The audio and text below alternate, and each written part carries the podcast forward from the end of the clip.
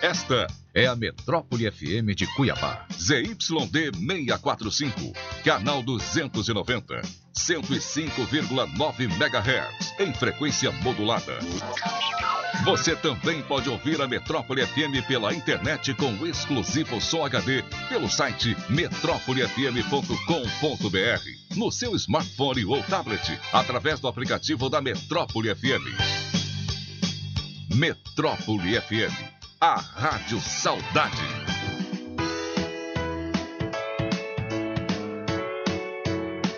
Começa agora o programa Saúde e Longevidade. Orientação, prevenção e qualidade de vida.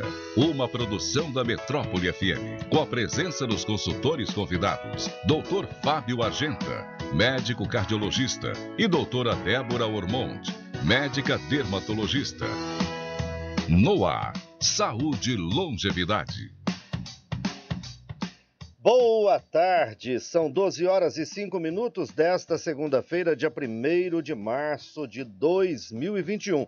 Nós estamos chegando no seu rádio para mais uma edição do programa Saúde e Longevidade, aqui pela Metrópole FM, com a coordenação da Priscila Estela, direção artística do André Ribeiro, as projeções em vídeo da Raniele Nunes e a operação de áudio de Agnaldo Ramos. Eu sou Vanderlei Munhoz e vou com vocês até às 13 horas com o programa Saúde e Longevidade, que tem sempre a presença dos nossos consultores, doutora Débora Ormonde, médica dermatologista, doutor Fábio Argenta, médico cardiologista, e sempre um convidado especial. No programa de hoje, o convidado, doutor Gilberto Paulo Pereira Franco. O tema UTI, expectativa do paciente internado por Covid-19 e a importância do tratamento nessa unidade. Você é muito bem-vindo para acompanhar o nosso programa desta segunda-feira. E eu começo cumprimentando a nossa consultora, doutora Débora Ormonde. Seja bem-vinda mais uma vez, boa tarde. Boa tarde, Munhoz. Boa tarde, doutor Gilberto. Boa tarde, meu amigo Fábio Argenta, que está em casa nos assistindo. É, é, com muita alegria que eu recebo o Gilberto aqui, é um primo querido, passou na UTI com Covid, ele vai contar a história dele para nós, né, Gilberto? É, dizer aos nossos ouvintes que são muito bem-vindos ao nosso programa, que podem assistir é, através do YouTube, através do Facebook, da, Metró da Rádio Metrópole FM Cuiabá, porque fica gravado, não é mesmo, Munhoz? Exatamente. Olha, você pode nos acompanhar em todas as plataformas ou pode assistir posteriormente, como bem disse a doutora Débora Ormonde. Vou falar já já para você dos nossos contatos, dos nossos canais e plataformas para que você possa acompanhar o Saúde e Longevidade. É, nós temos sempre, toda segunda-feira, a participação do Dr. Fábio Argenta, médico cardiologista, que neste momento eu estaria cumprimentando ao vivo, mas vai a ele os nossos cumprimentos e desejos de melhora. Na semana passada, Dr. Fábio estava ao vivo conosco e já falava que não estava se sentindo muito bem com suspeita de dengue, né? Mas ele foi acometido pelo coronavírus, contraiu a Covid-19, está bem para os nossos amigos ouvintes, e ele que tem muitos amigos que acompanham o nosso programa. Dr. Fábio está em casa, está bem, medicado, controlado e acompanhando o programa, naturalmente. Só está repousando, né? Tomando as devidas é, providências para que possa sair o mais breve possível dessa situação e nós esperamos que na próxima segunda-feira ele já esteja conosco aqui. E como disse doutora Débora Ormonde, o nosso convidado de hoje é o médico Dr. Gilberto Paulo Pereira Franco. Nós vamos falar sobre UTI, expectativa do paciente internado por Covid-19 e a importância do tratamento nessa unidade. Doutor Gilberto, que prazer recebê-lo aqui no programa Saúde e Longevidade, na Metrópole FM. Seja bem-vindo, boa tarde. Boa tarde, o prazer é meu. É muito interessante, muito legal é, falar com, com vocês, com Débora e contar um pouco da nossa experiência é, com essa situação tão preocupante que estamos vivendo. Exatamente, uma situação muito preocupante. Hoje pela manhã eu falava sobre é, os índices de ocupação, que já estão batendo aí os 90% de ocupação das UTIs. O governador reunido neste momento com 141 prefeitos do estado de Mato Grosso, com representantes dos diversos setores, né, para poder discutir que medidas deverão ser tomadas já se fala em toque de recolher, estaria sendo discutido se seria a partir das 19 ou 21 horas. Isso tudo ainda está sendo discutido, os poderes constituídos, o governo do estado, o Tribunal de Contas, Assembleia Legislativa, Tribunal de Justiça, Associação Mato Grossense dos Municípios e, claro, os gestores municipais, porque implica na vida de tanta gente e alguma medida vai ter que ser tomada, sim pela situação em que está caminhando aí a, o atendimento, a disponibilidade de leitos de, de, UTI, de leitos de enfermaria e, claro, de equipes para trabalhar nessa situação, nesse problema tão grave, que não é só de Cuiabá, que não é só de Mato Grosso, mas é um problema do Brasil, é um problema do mundo, né? A gente vê outros países aí com problemas, né? Bom, é, o doutor Gilberto teve um probleminha na conexão, possivelmente tenha tocado até o telefone dele, né? Ele está conectado, mas estamos sem o vídeo dele. Mas até que ele reconecte 100%, a doutora Débora Ormonde vai apresentá-lo, né? Vai falar aí é, sobre o doutor Gilberto Paulo Pereira Franco. Doutora Débora. Então, é, doutor Gilberto ele é mestre em epidemiologia pela Universidade Federal de Mato Grosso, especialista em medicina intensiva pela AMIB, tem residência em medicina interna na Unicamp, professor de habilidades médicas da Unic, visitador da UTI de adulto do Hospital Santa Rita atualmente. Eu vou tentar entrar em contato com ele para ver o que, que foi que aconteceu. Pois é, agora a conexão né? dele caiu total, né? Antes caiu, tinha, é. Né, tínhamos perdido a imagem dele, mas agora ele ficou sem a conexão. Um dos problemas mais comuns é que às vezes a pessoa está usando um telefone e alguém liga naquele, naquele aparelho, né? Vamos aguardar um pouquinho, daqui a pouquinho o doutor Gilberto retorna. Doutora Débora, aqui, que situação nós chegamos, né? A gente vê aí os índices de ocupação subindo, é, o governo preocupado, os segmentos preocupados, né, os médicos, os profissionais da saúde se comprometendo cada vez mais, se expondo cada vez mais.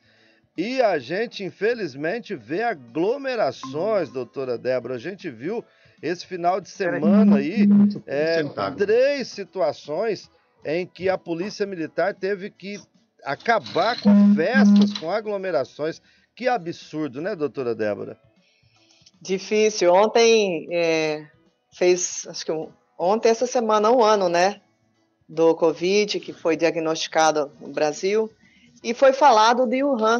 Você chegou de ver que eles fecharam 72 dias, se não me engano, e por isso eles não têm mais nenhum caso de morte por Covid desde abril do ano passado. Pois então é. a gente vê a importância do, por mais que muitos falam que não, né, do lockdown. Exatamente. E, e a gente vê assim, enquanto outros lugares estão conseguindo controlar a situação por causa do isolamento, por causa da, do cumprimento das medidas restritivas, a gente vê aqui em Mato Grosso a situação complicada, né? Eu fiquei estarrecido de, de hoje de manhã noticiar Caramba. aqui que nós tivemos três festas que foram é, fechadas pela polícia, inclusive teve caso de cobrança de ingresso com jovens, com crianças, com adolescentes. Aqui em Cuiabá, alguns bares extremamente lotados, com muita gente sem máscara. Lamentavelmente, a gente continua vendo essas cenas e os índices de ocupação de UTIs e enfermarias crescendo. Agora sim, o nosso convidado está novamente conectado. Está nos ouvindo bem, doutor Gilberto? Estou ouvindo sim, peço desculpas pelo período aí de, de problemas com a internet. Tranquilo, não, tá tudo bem. É só manter estabilizado aí o aparelho. Doutora Débora já fez suas devidas apresentações, já falou sobre o senhor. Doutora Débora, fica à vontade. Então, você está em alguma UTI agora? Parece estar com roupinha de. Estou. Ele está no. Isso, estou no Hospital Santa Rita. É, é, e no corre enfrentando a, a pandemia aí como, como em outros serviços também. Como é que está o índice de ocupação aí agora, nesse momento?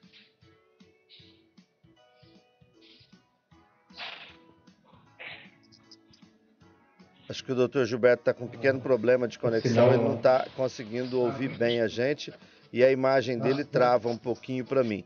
Doutor Gilberto, a doutora Débora lhe perguntou, não sei se o senhor está conseguindo ouvir bem, é, como que está o índice de ocupação neste momento no Hospital Santa Rita? Nós temos um 100% do leito ocupado nesse momento da UTI. Só como exemplo, né? Que é o que você acabou de falar, Munhoz. 100% tá. dos leitos ocupados, Sim. doutor? 100%. Que assustador, né? E olha, eu hoje pela manhã, eu li o boletim de ontem à tarde do governo do estado, da Secretaria de Estado da Saúde, que apontava que a ocupação já estava em 88,96% das UTIs adultos. Doutor Gilberto, quando se fala de 85%, 90% já é quase que uma ocupação total, né? Porque o número de vagas é muito pouco e até entre a saída de um, a liberação para uma próxima internação, talvez demanda de uma certa folga, não, doutor? Exatamente. Outra, outro fenômeno que acontece é que esses são pacientes que entram na UTI e ficam por um período relativamente longo, uma permanência média de 15 dias, às vezes mais que isso, quando eles estão em ventilação mecânica. Então, o giro para a admissão de novos pacientes leva em conta essa internação que acaba se prolongando nos casos muito graves, infelizmente. Hein, Gilberto, eu fiquei sabendo recentemente, num determinado hospital aqui em Cuiabá, uma paciente falou que o parente dela estava na UTI, já tinha como dar alta mais para ir para a enfermaria. Porém, na enfermaria não tinha mais vaga. Ou seja, não abre-se uma, uma, uma, vaga na UTI, porque não tem como tirar o paciente da UTI, porque ele não pode ir para casa e não tem vaga na enfermaria. Olha a confusão que vira. Né? Bem complexa a coisa mesmo. Mas é eu queria que você me, me respondesse é, o porquê do, do, temor, né? As pessoas é, internam por um motivo.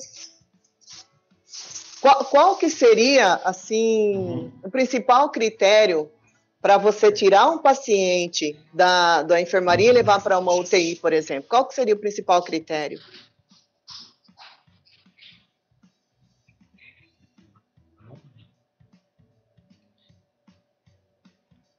A gente está com um pequeno problema na é, conexão. Perdão pelo sinal da internet um pouco ruim. É, estão me ouvindo? Sim, pode continuar, doutor Gilberto. Pois não. É, quando um paciente adquire a condição, em especial ventilatória, controlada, né, a capacidade de respirar espontaneamente, fora da ventilação mecânica, e tenha conseguido também estabilidade hemodinâmica, e os problemas decorrentes da, do Covid inicial, porque o Covid é uma doença que deflagra várias outras, né, infelizmente. Quando tudo isso se vê controlado, esse é o momento da saída do ambiente de terapia intensiva para um ambiente de fora da UTI, seja em departamento ou enfermaria. O que acontece é que esses locais são frequentemente é, ocupados pelos casos moderados, aqueles que não conseguem ser conduzidos fora do hospital.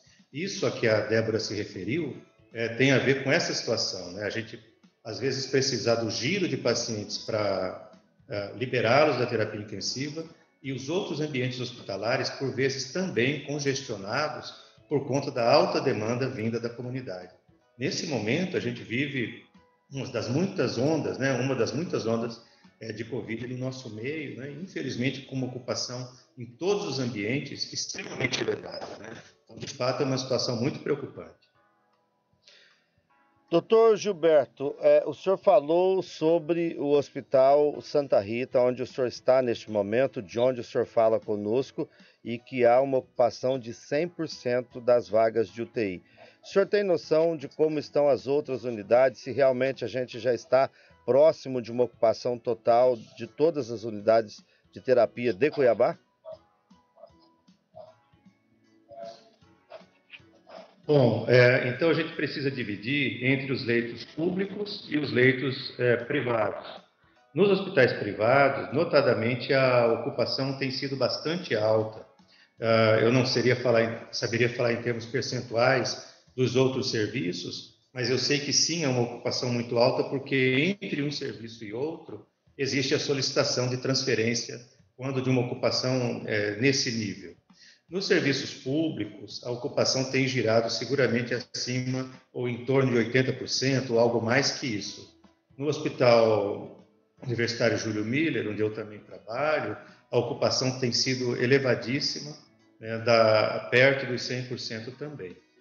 Então, a, aquilo que a gente havia se referido no começo do programa, em relação às medidas de é, segurança, no uso de máscara, no distanciamento social e no evitar é, novos casos, isso é fundamental nesse momento.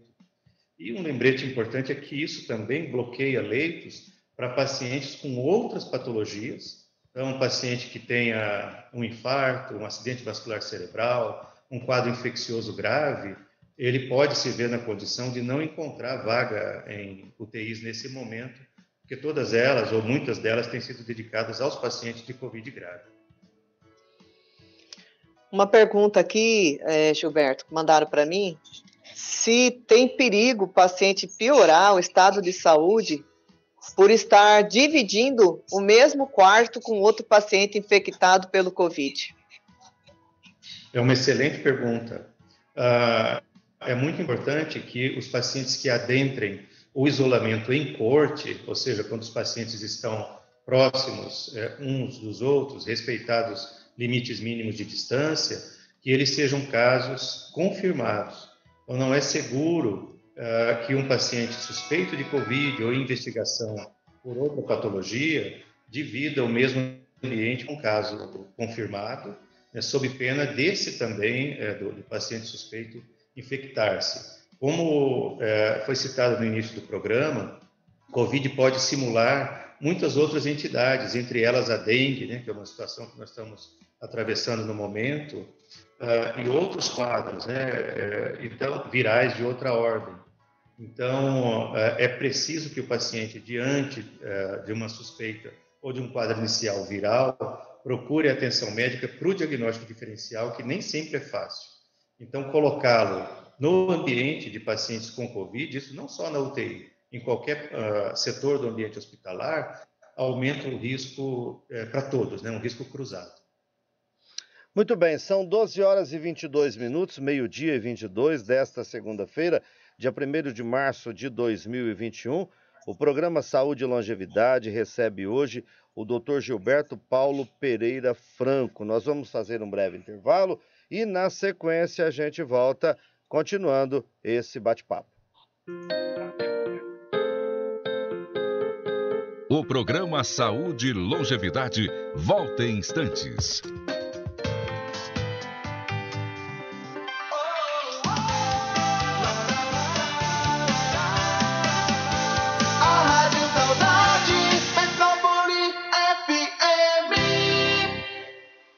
Daqui a pouco na Metrópole, Roberto Carlos e companhia. ZYD 645, canal 290, 105,9 MHz em frequência modulada. Informação, música e prestação de serviço. Metrópole FM, a Rádio Saudade. Tem um jeito diferente de cuidar do meu dinheiro? Sim. E soluções financeiras para minha empresa? Sim, sim, sim. E para o meu agronegócio crescer? Tem também? Sim, sim, sim, sim. Sim, Sicredi. A gente tem soluções financeiras completas para você, sua empresa ou seu agronegócio. Tudo com taxas justas e um atendimento próximo de verdade. Vem pro Sicredi, gente que coopera cresce.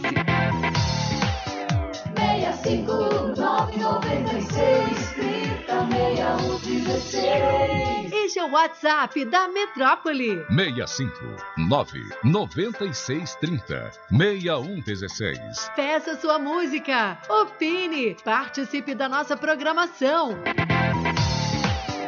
65996 30 6116 É o WhatsApp da Metrópole FM. Você segue alguém. Todos seguem todos. Aí, alguém manda uma coisa que parece notícia. Ninguém duvida se aquilo aconteceu ou não. Mas você, você não vai com os outros. Você duvida. E tomara que todos duvidem também. Porque quanto mais a gente duvida, mais a verdade aparece. Nunca duvide disso. Antes de compartilhar qualquer conteúdo, duvide e confira. Não deixe o fake virar news. Orientação, prevenção e qualidade de vida. Você está ouvindo na Metrópole o programa Saúde e Longevidade. 12 horas e 25 minutos, meio-dia e 25. Estamos de volta com o programa Saúde e Longevidade, aqui pela Metrópole FM, a Rádio Saudade, sempre, sempre sua rádio, sua voz. Saúde e Longevidade é o nosso programa de conteúdo de toda segunda-feira. Você já sabe, todos os dias, das 12 às 13 horas, nós temos aqui um bom programa de conteúdo para você, que a gente transmite sempre algum assunto específico. Hoje nós falamos de saúde. Amanhã é dia do movimento Agroligadas. Na quarta-feira tem o programa Negócio Delas. Na quinta-feira, o programa Conexões. E na sexta-feira, o programa Humanos Literário. Lembrando que, além de transmitir pelo rádio, nós estamos ao vivo pelo Facebook e pelo nosso canal no YouTube. Por todas essas plataformas, você pode interagir conosco, dar o seu alô. A exemplo da Ana Beatriz Figueiredo, que está dando o seu boa tarde, a dona Neiva Argenta também dando o seu boa tarde, a Ana Maria Siebenaicher, o Nelson Vasconcelos, lá de Minas Gerais, também está mandando o seu alô, agradecendo aí é, pela, pelo programa e parabenizando pelo, pelo programa, na verdade. Muito bem. Deixe ver aqui. Miguel Pifaio, boa tarde a todos. O André Franco, o Ivo Franco, todos acompanhando e mandando o seu boa tarde aqui para os nossos consultores. Aliás, a nossa consultora, a doutora Débora Ormonde, lembrando que toda segunda-feira, além da doutora Débora, nós temos aqui o doutor Fábio Argenta, né? Mas ele foi acometido, é, foi contaminado pelo coronavírus e está acometido da Covid-19 e está bem, está em casa, graças a Deus, mas precisa fazer aí os procedimentos que é, permitam que ele retorne o mais rápido possível, né? E o nosso convidado de hoje, o Dr. Gilberto Paulo Pereira Franco, estamos falando aí sobre essa questão extremamente preocupante, que é a ocupação praticamente total dos leitos de UTI, não só em Cuiabá, não só em Mato Grosso, mas em todo o Brasil. A semana passada a gente chegou aí a noticiar aqui, em determinado momento, que em Santa Catarina, por exemplo, a gente tinha mais de 100 pessoas na fila esperando uma vaga de UTI. Por isso, a discussão aqui no programa Saúde e Longevidade. Não é isso, doutora Débora? Exatamente. É, uma outra pergunta, é, doutor Gilberto, que fizeram aqui, se o paciente que tem indicação para UTI, se ele necessariamente precisa ficar sedado.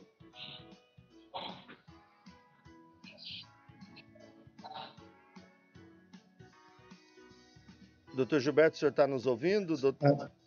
Agora é, passei a ouvir. Eu entendi que a pergunta da Débora é sobre a sedação desses pacientes, não é isso? Exatamente. Se é obrigatório ficar sedado é, dentro Excelente. de uma UTI.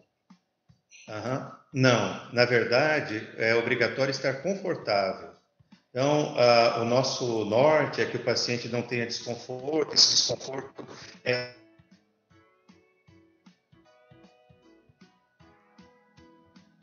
através de escalas específicas de dor, e, se necessário, de pacientes é, com Covid e que precisem de ventilação mecânica, exceto aqueles em situações extremamente graves e que precisem é, estar em paralisia muscular por conta do relaxamento completo para a expansibilidade do pulmão, outros pacientes podem estar é, em níveis de conforto, como eu mencionei anteriormente, recebendo analgesia adequada e um nível de sedação suficiente para é, que ele tenha conforto e interação adequada com os equipamentos da UTI.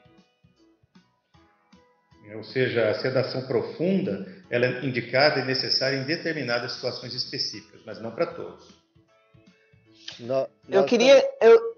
Pode continuar, doutora Débora, por favor. Eu queria que você, Gilberto, contasse para nós como que foi a sua experiência é, quando é. você teve Covid, internou, que todo mundo ficou preocupado, né? É, conta é pra gente o que, que você sentiu dentro da UTI, né? Você inverteu o papel, na verdade. Né? É verdade, Débora. Ah, essa experiência, ela trouxe consigo, ao lado da, né, da, dos momentos de angústia, também um, um imenso aprendizado.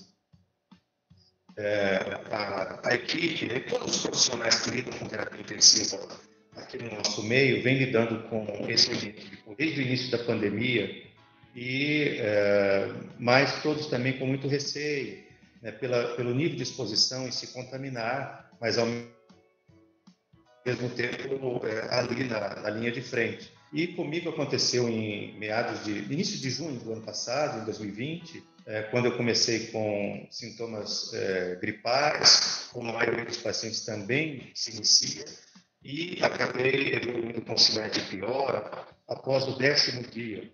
Então, é, fica aqui um, uma, um lembrete né, de que essa é uma patologia para ser acompanhada por algum tempo. Né, e muitos pacientes, a maioria, graças a Deus, melhoram é, rapidamente, mas outros podem piorar após o décimo, décimo primeiro dia, né, em meados da segunda semana de patologia, quando a fase inflamatória a, a, acaba é, tendo seu auge. Isso aconteceu comigo e a, eu tive muita falta de ar ainda em casa e depois fui hospitalizado e no mesmo dia acabei precisando ir para UTI e naquele momento era a UTI que eu é, ajudava é, na visita e na coordenação. Então a, a experiência da, da falta de ar, a experiência de estar deitado ao invés de estar em pé, a experiência da visão do mesmo ambiente, né, de, de UTI, sob outra ótica, acaba sendo uma experiência de grande ensinamento. Então, uh, isso faz com que a gente acabe é, valorizando muito mais é, o lado humano da condução, ao lado do, do, né, da, da condução técnica, que é fundamental também, mas quando a gente fala então sobre nível de ruído, sobre o cuidado na relação interpessoal, é, sobre a, a atenção é, com as necessidades mais básicas que a gente não imagina ficar dependente para fazer todas elas, enfim. Então a gente acaba por aprender a valorizar muito mais a vida em primeiro lugar, a, a oração, né, em especial das pessoas né, que, que nos são queridas e próximas, e também é, os profissionais que estão ali é, alguns é, recém-egressos da própria doença, outros ainda que não se contaminaram e que estão ali correndo risco para cuidar da gente. Então, a, o respeito por, pela equipe de, de colegas, né, é, da equipe multidisciplinar como um todo, é, é imenso. Então, é a senhora que está ali promovendo a, a higiene do ambiente, que entra para fazer uma oração, é a colega da enfermagem que nos higieniza, ministra os medicamentos, os colegas médicos também preocupados, enfim. Então, é toda uma estrutura que acaba sendo voltada tanto no de cunho técnico quanto de cunho humano. E quando a gente se vê diante da perspectiva de é, estar diante de uma patologia ou estar convivendo uma patologia que envolve o risco de morte, isso também promove muita reflexão. Então, eu gostaria de deixar uh, mais um lembrete, né? Para que uh, as pessoas que nos ouvem é, que tomem em conta isso é, ainda em casa, com saúde, para que compreendam que do lado de cá a, a vivência com a dor, a vivência com a falta de ar, seja nossa ou dos nossos pacientes, é um evento extremamente desgastante para a equipe, é, para o sistema de saúde como um todo, e a gente sente isso é, assim vivamente quando acontece próximo de nós ou quando acontece conosco efetivamente. Então essa foi a principal lição que eu tirei é, pelo fato de ter sido acometido é, com Covid grave. Doutor Gilberto, é, o senhor acabou de dar um relato tão importante do quanto isso é, mexeu com, com o senhor mesmo, de, de, de, de, enxergar nos seus pares, naquelas pessoas que estão ali no enfrentamento, no dia a dia, lutando pela vida de outros. É, e de repente o senhor que está nessa linha de frente, o senhor se vê precisando desses cuidados e enxerga uma realidade diferente, da, uma visão do outro lado. E a gente sabe que existe hoje um exército, né? De profissionais da medicina, médicos, enfermeiros, e o senhor expressou também de uma forma muito grandiosa aquela senhora que faz a limpeza, porque ela está exposta do mesmo jeito, ela entra na UTI, ela tem que fazer toda a limpeza, todo o cuidado, os técnicos, enfim.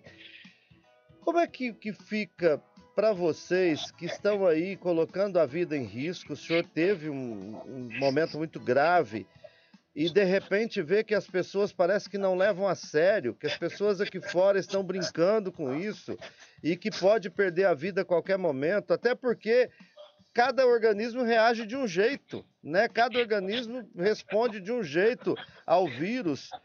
Como é que é isso para vocês que estão entregando a vida todos os dias nesse combate e de repente se depara com um exército aqui fora que está pouco importando para isso?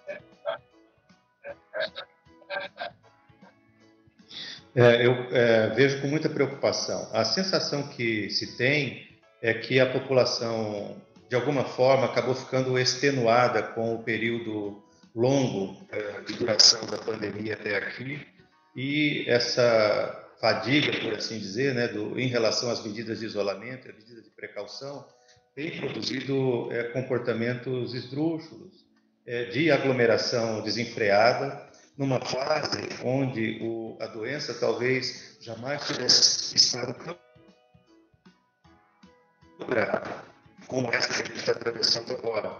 É, nós vivemos uma primeira onda extremamente impactante, estamos convivendo com a chegada da vacina, é, porém ainda com um ajuste gestor no sentido de distribuição, no sentido de priorização, mas a população em si ainda não está protegida é, e é o que nós gostaríamos que, que tivesse sido alcançado, mas vai levar muito tempo para que isso aconteça efetivamente.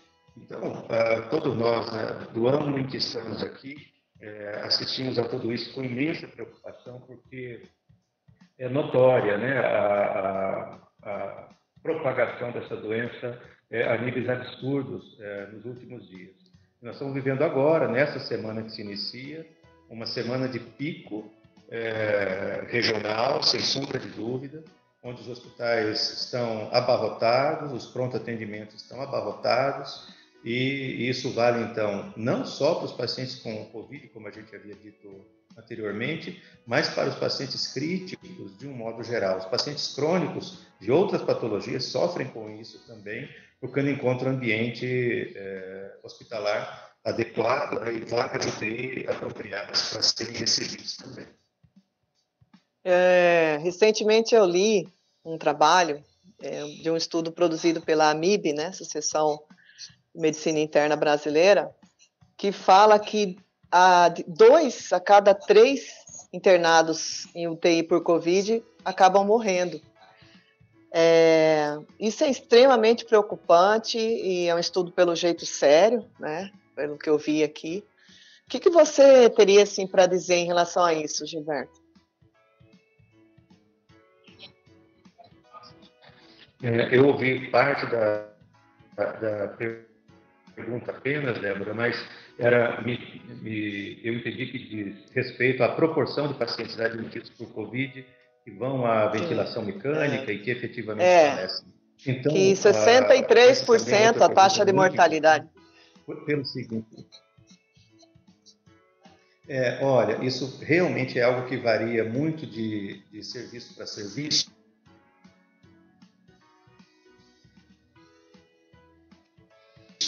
É, há locais nos quais os casos é, moderados e que estão caminhando com, com uma gravidade crescente dentro do ambiente de terapia intensiva, é, outros exclusivos para pacientes ventilados mecanicamente. Então, há vários fatores envolvidos na gênese da mortalidade é, global e essa mortalidade, infelizmente, ela é muito elevada, mas ela precisa ser confrontada com o nível de gravidade é, com o qual os pacientes adentram a terapia intensiva.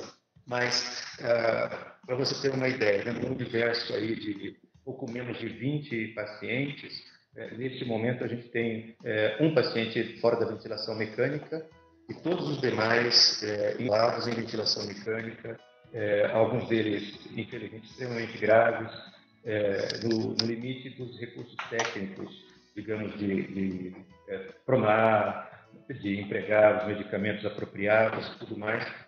Então, de fato, é uma entidade que, quando se apresenta nesse nível de gravidade,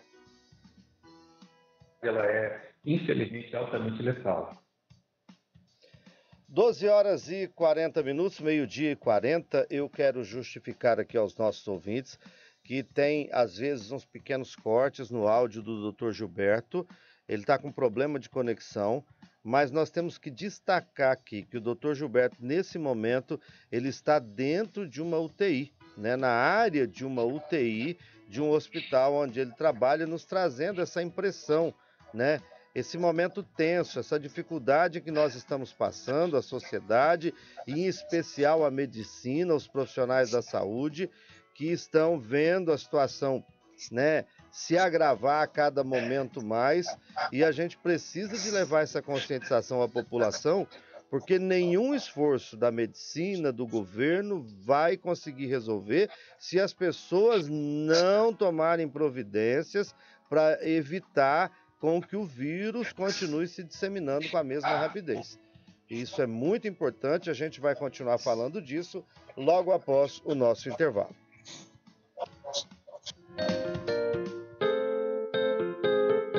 O programa Saúde e Longevidade volta em instantes.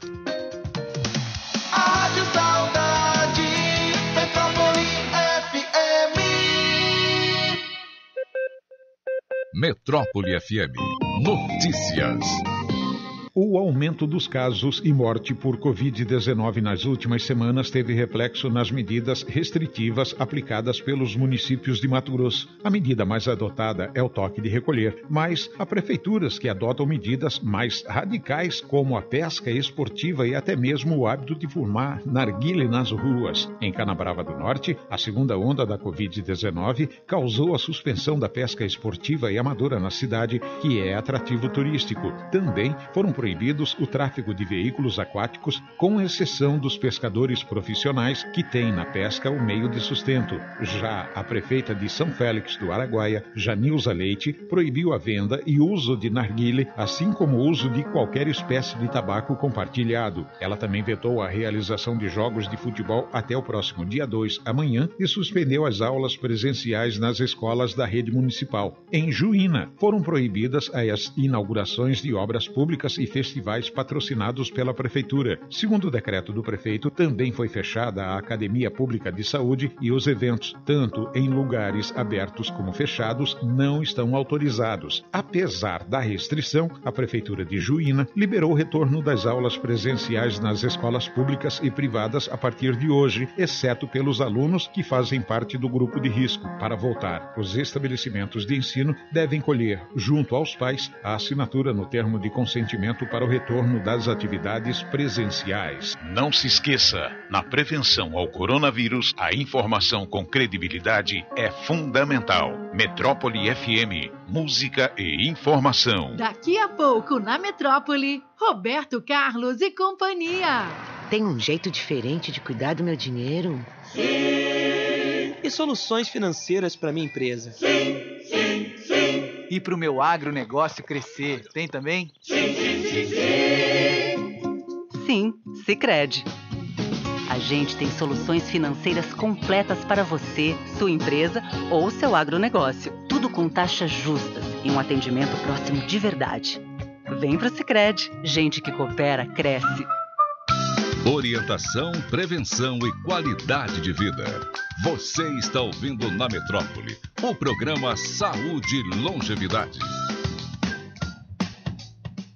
12 horas e 44 minutos, meio-dia e 44. Nós estamos de volta com o programa Saúde e Longevidade. Temos aqui várias participações. O Ivo Franco, uma pessoa que teve Covid, se curou, depois pode pegar de novo? Tá aí uma pergunta. A Bruna Pinheiro deixando o seu boa tarde. A Gildete Pereira está é, tá dizendo aqui também: é, sofremos muito com você nessa doença. Agradeço as orações da família e amigos, principalmente eu e o restante da família. A Gildete Pereira participando. A Verônica Ormonde também, o Matheus França o Erno Chuim, seu Erno lá de Lucas, a Inês Mota, a Tereza Paula, todos participando.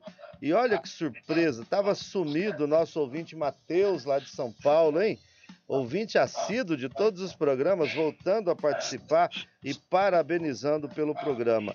E tem também aqui, né, doutor Gilberto, um acompanhamento médico nas fases iniciais do paciente com Covid-19 é de suma importância para evitar o avanço da doença? E caso ocorra o avanço, como já existe um acompanhamento prévio, seria maior a taxa de sucesso nesses casos? É a pergunta do Matheus, doutor Gilberto. A pergunta do, do Matheus é excelente. A, a necessidade da, do acompanhamento médico logo nos primeiros sintomas se faz por muitas razões. É, talvez a principal delas seja em relação ao diagnóstico diferencial, né, se o, a patologia de fato é, lembra um quadro de Covid nas suas fases iniciais, o estabelecimento do diagnóstico adequado através da aplicação dos exames complementares, cada um dentro do seu momento apropriado. É, infelizmente, há uma distorção em relação a, ao emprego de sorologia, de métodos de RT-PCR fora do, do momento apropriado, do momento ideal para que esses exames façam o diagnóstico. Uma outra vantagem é, importante do, da abordagem é, médica no sentido diagnóstico precoce é a, a, o direcionamento adequado do tratamento, em especial evitando é, determinadas medicações que acabaram é, por, é, por força né, de, de enfim, de credo, né, se popularizando e algumas delas sem comprovação é, científica e outras delas capazes efetivamente de piorar a evolução e o prognóstico desses pacientes.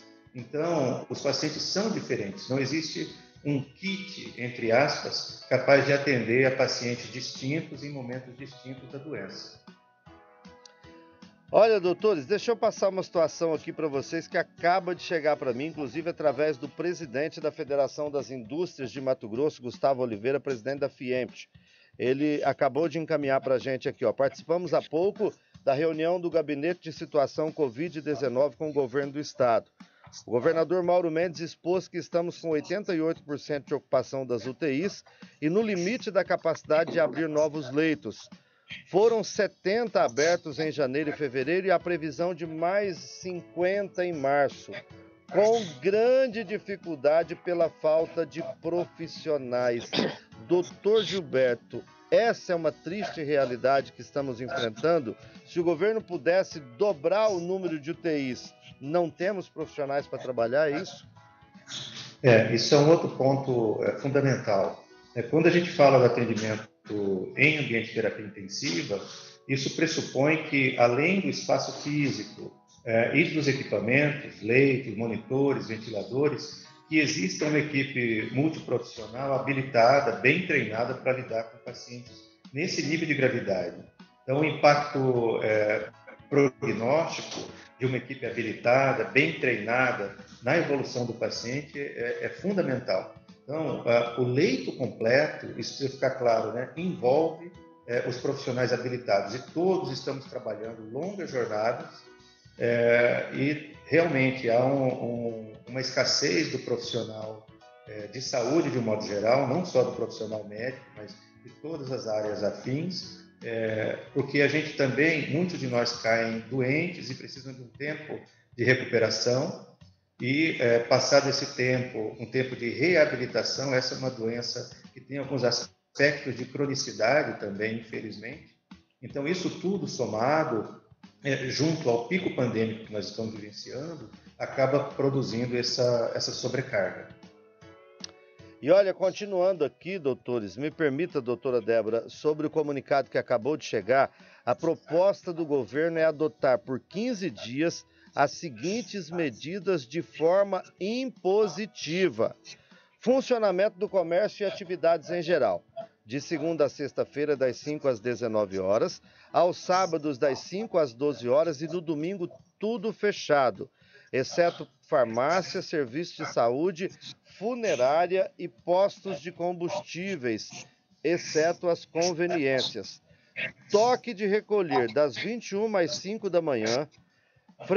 É, frequentar supermercados, apenas uma pessoa por família e um projeto de lei prevendo multa de 180 reais para pessoas físicas e com valor proporcional para pessoas jurídicas por aglomeração e por desrespeito ao toque de recolher. O sistema delivery, de, delivery até às 22 horas todos os dias. O governo vai avaliar os possíveis questionamentos. Transporte coletivo autorizado, também Uber e táxi, as escolas, dado o compromisso geral das escolas na adoção de protocolos de segurança, a autorização para um funcionamento permanece dentro das limitações de horário impostas às demais atividades. E a Polícia Militar está autorizada a dispersar aglomerações, incluindo em bares. Doutores, são medidas que poderão ajudar na contenção da, da contaminação e da proliferação?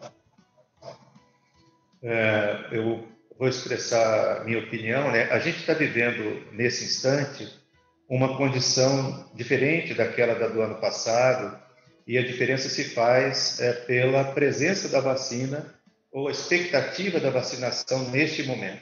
Quando a gente fazia é, as medidas restritivas no ano passado, a ideia fundamental era a de conter a progressão da, da doença e é, fazer com que os hospitais tivessem condição de ir desafogando os casos e atendendo a novos casos. Desta vez, além desse objetivo, a gente tem também a expectativa do crescimento do número de vacinados na população. Então, parece fazer muito mais sentido, em que pese a, a, a, os problemas econômicos que, que seguramente advêm desse tipo de conduta, mas é, seria uma maneira de é, conter não só a, essa nova onda, como também ganhar um pouco de tempo para que a vacinação a, e o aspecto gestor em relação à distribuição da vacina é, se faça de maneira apropriada.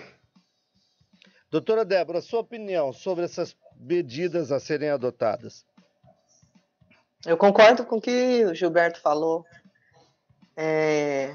Agora, uma outra coisa que eu fiquei sabendo hoje, Gilberto, é, algumas pacientes, algumas pessoas que tomaram a vacina Coronavac, por exemplo, e que teve também o reforço da mesma, é, adquiriu o, o Covid-19. É, uns ficaram bem ruins e agora a grande maioria estão, é, estão estáveis, estão estáveis. É, não sei se você ouviu também, o pessoal de São Paulo me mandou áudio falando disso. Qual que seria a sua opinião em relação no tocante à vacina? É, a gente tem diferentes vacinas disponíveis no momento. É, eu tomei as duas doses de Coronavac, não, não tive nenhum problema. É, e a gente teve é, exemplos próximos de nós de pacientes que se tornaram sintomáticos entre a primeira e a segunda dose. Então, isso tem que ser interpretado com extrema cautela, na medida em que a, a, parte desses pacientes estavam muito provavelmente assintomáticos em vigência de uma fase inicial de incubação da, da própria doença. E a minha opinião, a vacina é segura, apesar de efeitos colaterais é, bem descritos, conhecidos, e do ponto de vista populacional, né, a, o benefício é indubitável. Só reforçando o que nos disse o, o nosso convidado, doutor Gilberto, é, a, o senhor falou, houve um pequeno corte aqui, doutor, e é muito importante essa sua opinião. O senhor é a favor, até porque os possíveis, os pequenos resultados adversos são infinitamente menores do que o resultado positivo, é isso? Exatamente isso. É, é para vacinar. É para vacinar. O senhor mesmo acabou de relatar que já tomou as duas doses, né, doutor? Sim, tomei as duas doses. Olha só, o nosso ouvinte Nelson Vasconcelos, lá de Divinópolis, Minas Gerais, ele fala da indignação e da falta de consciência das pessoas que não param de fazer festinhas e de se reunir e que não estão nem aí para o risco de contaminar a si e nem aos demais.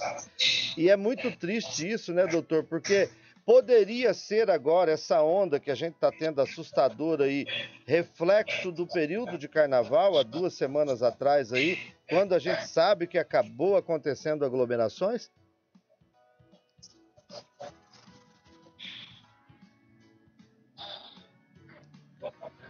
Nossa conexão com o doutor Gilberto não está boa. O senhor entendeu a pergunta, doutor? É, eu imagino que. É, isso. Uh, estão me ouvindo? Está cortando bem. Sim, sim. Em relação a, ao pico atual e as, é, e as, datas comemorativas, não é isso? Então, uh, a gente teve recentemente a virada do ano, uh, período de férias, as pessoas viajaram, é, a gente teve pessoas que se vacinaram é, e foram uh, aglomerar e publicaram isso em redes sociais, achando isso bonito, né? E ver o ambiente de carnaval, alguns achando que é, fazer o carnaval escondido disseminaria menos a patologia, o que é, é triste de se ver. Então, sem dúvida, há uma relação direta entre a aglomeração e, primeiro, o número de casos, e, no segundo momento, o número de mortes, infelizmente. E, Gilberto, a gente, a gente tem. Dá tempo de fazer uma perguntinha para ele? Vai, doutora, vamos lá, vamos mais uma, dá tempo. Não, tá. É... Praticamente todos os dias a gente recebe nas clínicas, Gilberto, os pacientes com queixa de fadiga muscular, cansaço. Cuiabano fala desmilinguido, é, esse corona, ele detona com a musculatura. Você poderia explicar esse fenômeno que acontece? Assim, praticamente todos que tiveram procuram a gente queixando dessa flacidez muscular. É verdade. Essa é uma doença que promove um catabolismo e uma sarcopenia muito intensos. Então, a perda ponderal que se faz é a custa de massa magra. E os pacientes desenvolvem, dentro da síndrome pós-Covid, um quadro de fraqueza e astenia que podem se cronificar. Essa pergunta é muito relevante porque a reabilitação ela precisa ser muito bem guiada. É algo entre a, a fisioterapia tradicional e a fisioterapia agora dirigida para esse tipo de paciente que não existia antigamente e agora passou a existir. Muito bem, são 12 horas e 57 minutos. Infelizmente, nós chegamos ao final do programa de hoje que não tivemos a participação do Dr. Fábio Argenta, para quem entrou depois e de repente está sentindo a, ausência aqui, a falta do Dr. Fábio.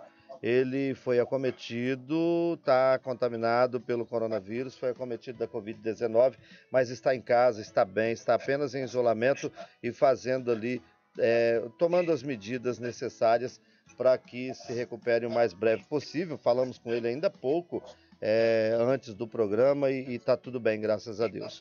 E nós recebemos hoje, e, e eu quero destacar a importância, apesar de algumas dificuldades com o áudio, mas o significado do Dr. Gilberto Paulo Pereira Franco estar na frente, na linha de frente, ele que está nesse momento no ambiente de UTI, onde ele está atuando é, nos últimos tempos, inclusive foi também contaminado, de médico tornou-se paciente, pôde nos dar aqui a sua impressão de enxergar o problema de um lado e depois de viver o problema de outro lado. E a importância de trazer, ainda que com as, fal as falhas técnicas que nós tivemos aqui, mas a importância de trazer esse conteúdo, a simbologia de termos um profissional como o Dr. Gilberto no programa de hoje. Então a gente encerra muito satisfeito por termos levado informações tão preciosas aos nossos ouvintes, não, doutora Débora? Exatamente. É, eu não, eu não duvidava do quanto que, que querido que ele é, uma pessoa extraordinária, um ser humano ímpar. Sou sua fã, Gilberto, você sabe disso. Cuida da minha família, é um cara estudioso. É, é, é, exatamente isso, essa pessoa simples, ele fala, ele é um ser humano mesmo, né? Além um espetáculo de médico. Muito bom é, falar com você, Gilberto. Muito, a gente fica muito grato de você participar, tirar um tempinho aí do seu trabalho.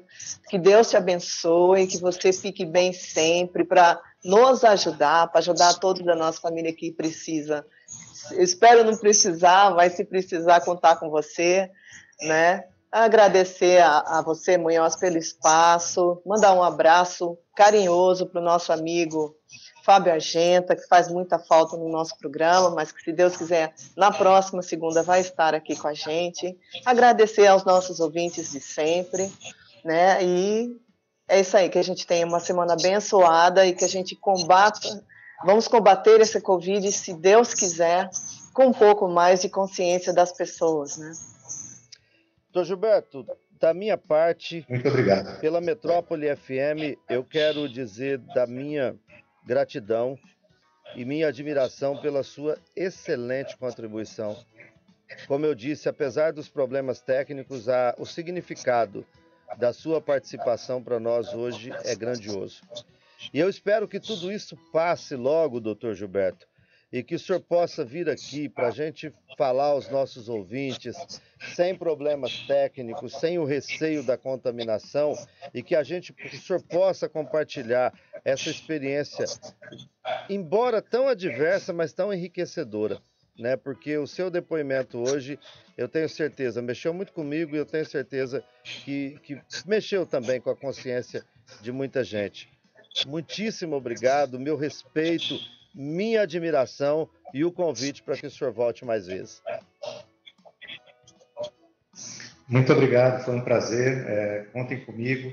Nós vamos vencer essa pandemia juntos. Em breve é, estaremos é, ao vivo e, e unidos é, para relembrar e, e reviver esse aprendizado. Muito obrigado. Obrigado, um grande abraço e assim a gente encerra o Saúde e Longevidade desta segunda-feira, que volta na próxima segunda-feira ao meio-dia. Tenham todos uma excelente semana e uma boa tarde.